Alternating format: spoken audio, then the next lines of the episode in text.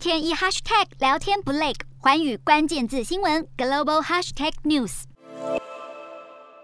总部位于美国的生技公司莫德纳，针对新冠原始病毒株研发了一支双价疫苗。结果发现，如果用这支双价疫苗作为接种的追加剂，来对抗包括 Omicron 在内的多种变异株，会比使用最原始的疫苗作为追加剂效果更好。由于接种疫苗后，人体免疫力还是会随着时间下降，加上新冠病毒持续变异，美国病毒学专家于是建议当局尽快核准全面接种第二剂疫苗追加剂，也就是第四剂疫苗，才能有效维持保护力。另外，最新研究显示，如果从来没有接种过新冠疫苗的民众，感染新冠病毒痊愈后，体内对病毒变异株产生的免疫反应其实还是不够理想。研究指出，从来没有打过新冠疫苗的确诊者，即使痊愈后，免疫系统似乎还是不太认得新冠病毒。而如果感染的是 Omicron 变异株，体内产生的抗体之后更不足以对付非 Omicron 相关的变异株。所以，接种疫苗依旧是预防和对抗新冠病毒最好的方法。